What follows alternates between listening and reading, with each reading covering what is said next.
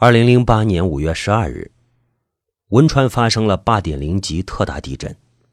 那一天，相当于一个小城市的人口从地球上凭空消失。那时候，电视总是重复着同一个频道，但是大家从来没有那么爱看过。背景是黑色的，心电图的线是白色的。心脏是红色的。我第一次发自内心的捐出了所有的零花钱，觉得中国地图上比例尺的距离并没有那么遥远。我感觉自己和汶川的每一个失去有关，和汶川的每一寸土地有关。在那之后，我很少再有过类似的感觉。自己不在震区，却经历了几万次死亡。第一次审视自己，想要成为一个什么样的人？我们收集了近千个读者在那一天经历的内心的地震。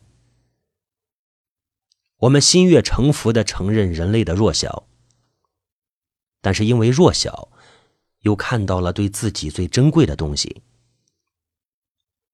所有的日子都是日历上的数字。但是那一天是加粗的，所以不要忘记，不要忘记。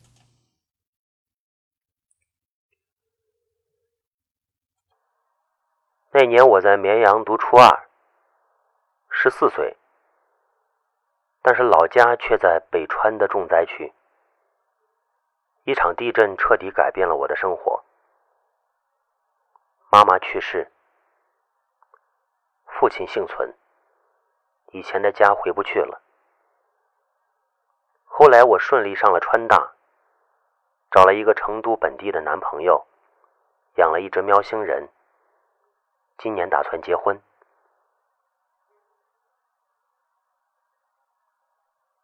十四岁，初二，我在内蒙，离地震很远。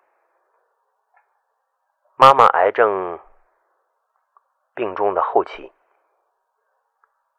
已经没有多少时日。电视上播放着震区小朋友失去妈妈哭泣的画面。妈妈平静的跟我说：“妈妈走后，你一个人也要像震区中的小朋友一样坚强长大。”后来人生的任何难关。我都想起妈妈的话，要坚强。以上来自网友群魔乱七八糟的。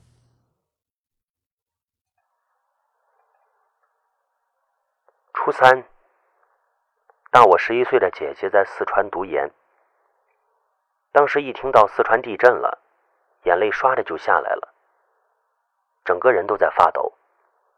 冷静下来，才发现姐姐已经毕业去南京工作了。当时青春期，离家出走，跟着男生打群架。姐姐从小到大就懂事，每次寒假回家，我都认为她是回来跟我抢父母的爱。那次地震让我一下子明白了对家人的爱。这十年，我跟家庭和解。现在在读研，有考博的打算。我从来没有想过，乖张叛逆的我会变成和姐姐一样的读书人。今年我姐姐的女儿出生了，她是大龄产妇，我陪着她从大肚子到生产，为她做一切我能想到的事。小时候我是姐姐抱大的，现在我也想抱大她的女儿。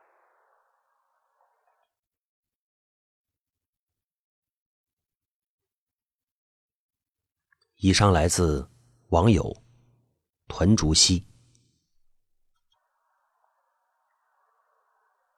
我十八岁，大地震之后，同班的女生写给我一封信，大意是这段时间见多了太多的生离死别，更觉得生命的不易。他想大胆一次。晚上，我跟他一起去了图书馆。二十一点左右，余震再次袭来，教学楼全部停电。我牵着他往楼下跑，跑到一半的时候，他突然拉住我说：“不跑了。”然后抱住了我。十年之后，我们再也找不到拥抱的理由。我和他分手已经七年了。那个对待生命比我勇敢、对待爱情比我勇敢的女孩，让我懂得了珍惜生命。只愿她一切都好。以上来自网友小雨。地震的时候，男友在川大读研，我在家乡的高中教书。联系男朋友几天都没有消息，那种害怕失去的感觉历历在目。地震过后，男朋友说：“我们结婚吧。”今年我们结婚十年了，一个儿子，在计划二胎。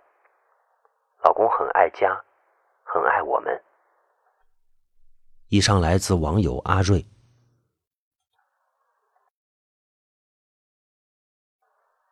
我十五岁，在陕西汉中。我和闺蜜正在聊下午去给心爱的男孩助威篮球赛的事呢。突然间，天摇地动。我跟闺蜜说：“我们手拉手走过了最动荡的日子，这辈子我们都是姐妹。”一场地震让我们的友谊无比坚定。哪怕我们喜欢上同一个男孩，也没有为此红过眼。十年过去了，我俩已经天人永隔。他查出了癌症晚期。学医的我第一次这么讨厌自己的无能为力。他最后的日子里，我陪着他，不在他面前掉一滴眼泪。他也总是逗着我笑。他想要穿婚纱，于是我就陪他拍了婚纱照。以上来自网友念科。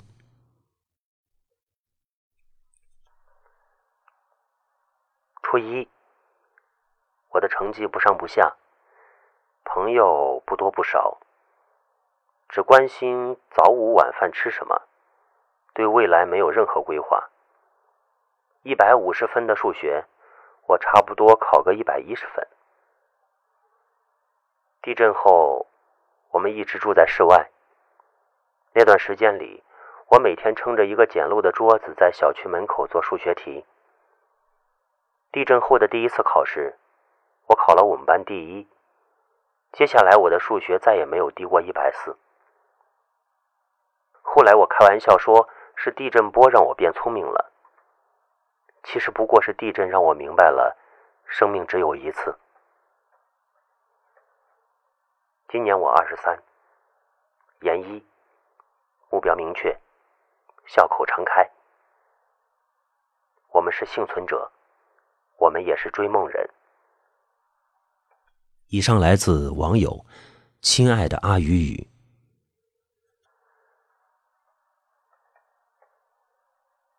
大二回寝室以后，发现窝窝官网变成了黑白，全国停止了一切的娱乐活动三天，游戏登录不了了。当年还是个网瘾少女，不能上游戏，简直要了亲命了。工会 QQ 群里怨声载道，而当时的我们并不了解那片土地上的人们正在经历着什么。随着时间一点一滴的过去，才了解地震对一个城市意味着什么，是一个国家面对了什么，是一个家庭遭受了什么。游戏公会里的讨论停止了，NGA 论坛上的抱怨消失了，越来越多的帖子在寻找失联的亲人。掉线的战友。三天后，游戏开服，奥格屹立不倒，海山巍然耸立，似乎一切都没有什么不一样，又似乎一切都不一样了。后来的后来，服务器第一大公会的人密我，说他们二团少个萨满，问我要不要跳槽。我问原来的萨满呢？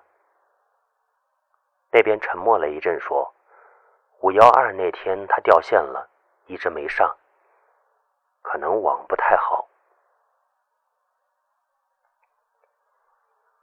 十年过去了，跳票了十年的魔兽电影上映了，服务器一盒再合。当年的团长早就当了爹了，我也嫁给了当年带我刷副本的大学同学。电脑里的客户端一直都有更新，却很久没有登录过了。以上来自网友小福年。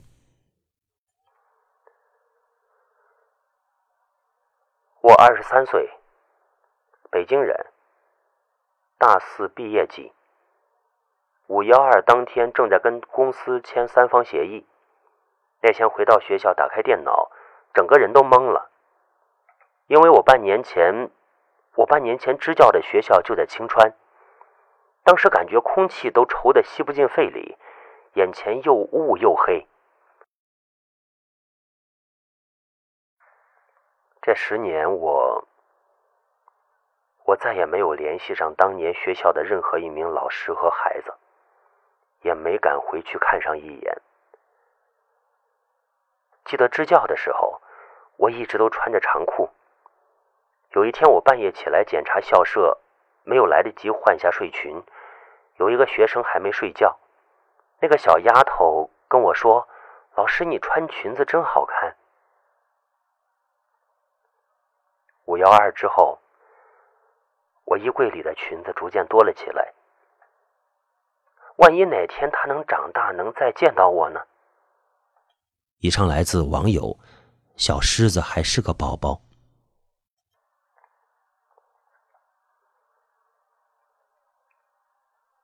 那年我才初中，逃学在网吧。地震来的那一刻，我心想：难道我人生都还没有要做什么，就在网吧里结束了吗？我含泪跑出了网吧。内心被巨大的失落感所笼罩。父母至今不知道为什么我能彻底的戒除网瘾。其实游戏仍然令我痴迷，但是我更怕直面死亡。我更怕直面死亡是那种人生没有价值的失落感。十年过去，我从逃学的网瘾少年成了公益基金会的项目经理。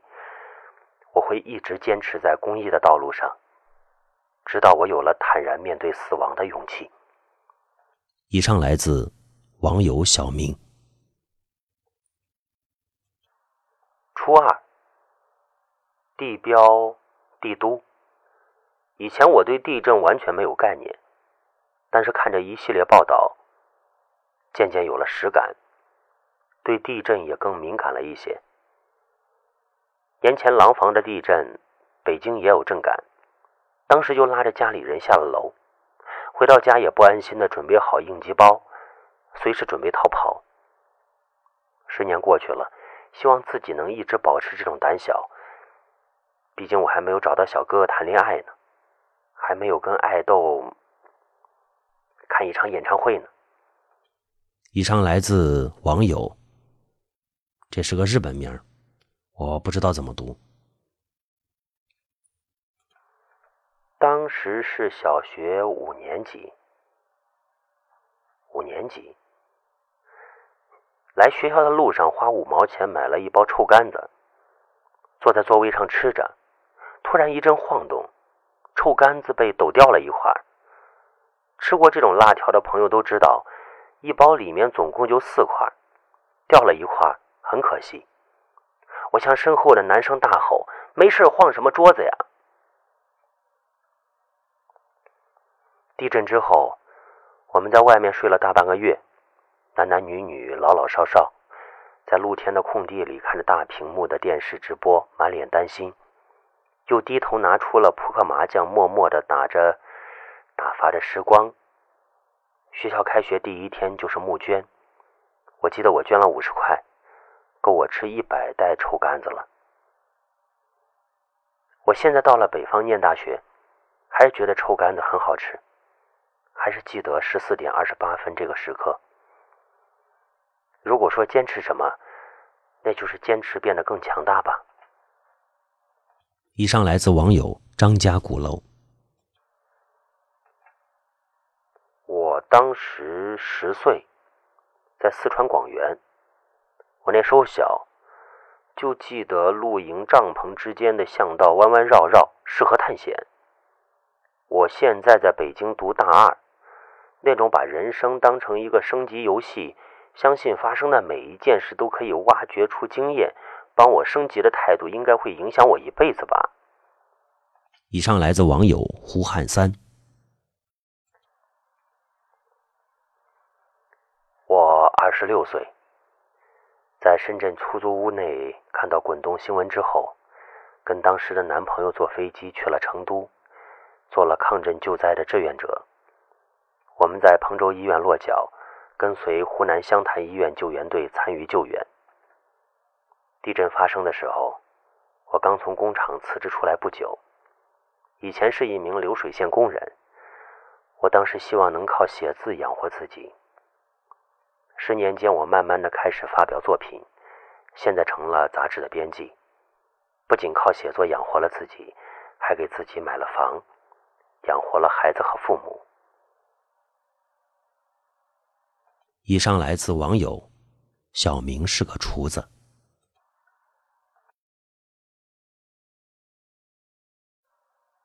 当时读高二，默哀的时候，我忽然哭得不能自已。第一次觉得为同胞感觉到心痛，但是后排男生不以为然的耻笑了一声。学校号召捐款，有个女孩一下子捐了一百四十块，在那个贫穷的校园里，这几乎是一笔巨款了。体育老师却一脸的戏谑，嘲笑他爱出风头。五幺二教给我的是真诚，我第一次感悟了人性的美与丑。十年后的今天，我从事的是幼教行业，不再是不敢出声的小女生。如果再遇到那种男生或者老师，我会发出声，而不是默默的记在心里，膈应一辈子。以上来自网友梦梦。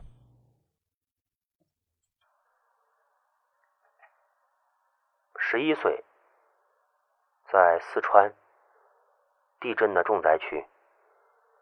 上初中后，身边同学多少都带有残疾，大到截肢。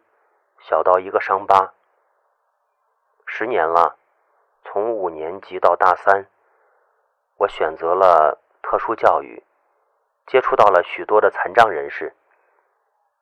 我仍然相信生命的力量。以上来自网友诗山。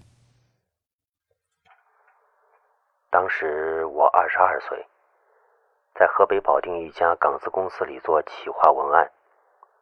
我去了极重灾区北川老县城，做过儿童心理成长志愿者，参与了灾后重建，多次的抗洪抢险。十年后，我还在北川，有过后悔，有过难受，但还在坚持。再去重建是个长久的过程，房子建好了，心灵的重建还需要时间。以上来自网友草草。我十岁，在小学五年级，我们正在上英语课。老师听到地震之后，惊慌失措的往外跑。英语老师的逃跑对我触动很大。我想，如果我是一名老师，我会让学生先走。我现在就读于一所985高校，正打算申请国外教育方向的硕士。我依然想成为一名优秀的、认真负责的老师。之前看到过一句话，说：“教育的本质是什么？”我我想认认真真的肩负起这个使命。以上来自网友小行星。十年前，我在上高一，湖北的一个小县城。我现在在市地震局上班，虽然仍然不能预测地震，但是可以进行预警，使距离较远的地方在破坏性地震波到达之前避险和逃生。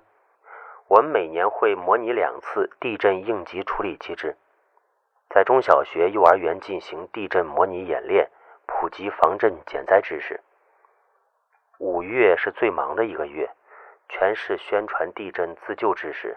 可能多一个人知道，就会少一份伤亡。以上来自网友许若。我当时二十六岁，正在北京的一所高校里读博士。看央视的地震新闻报道，才发现人的同心理和民族情会那么强烈。目前我是一名大学教师，每年都会去参加针对高中生的自主招生。在面试学生的时候，我通常会格外关注学生是否具有家国情怀。我觉得对于年轻人来说，这是相比智力与学业更难能可贵的。以上来自网友清源。我是成都人，当年还是五年级的小学生。高中时，我们组建了一个以汶川的经纬度命名的东京幺零四团队。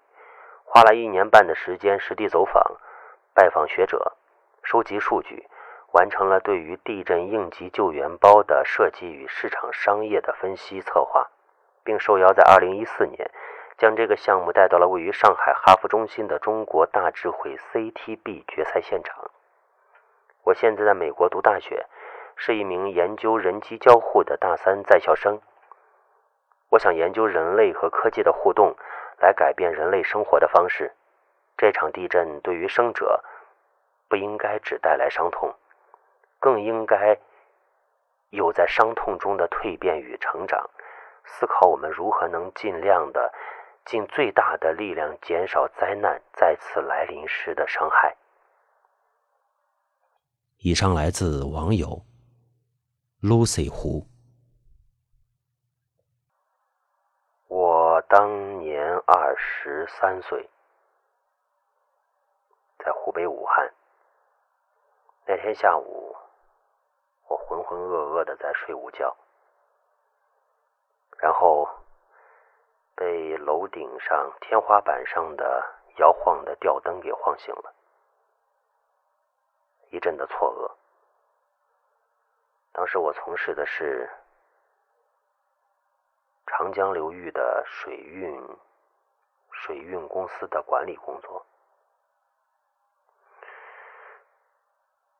然后呢，我会趁老板不在的时候，偷偷的去他的办公室里面，用他的电脑，因为他的电脑配置要高一些。然后呢，我会用十几块钱的麦克风。然后偷偷的录一些自己喜欢的东西，和网友进行一些语音的交流。有时候也会有人说，你说话还蛮好听。我并不知道是我的语调好听，还是我的音色好听。但是在十年前，那个时候开始。我逐渐的开始知道什么是声卡，什么是麦克风。然后我从偷偷的在老板的办公室里面进行各种尝试，开始慢慢的走到了自己去进行更多的、更大的尝试。直到今天，我坐在这里。跟大家讲一些我喜欢的，当然也是大家喜欢的故事，最好是大家能喜欢的。首先还得我自己能喜欢，还是不能委屈了自己。以上来自网友拔刀问情。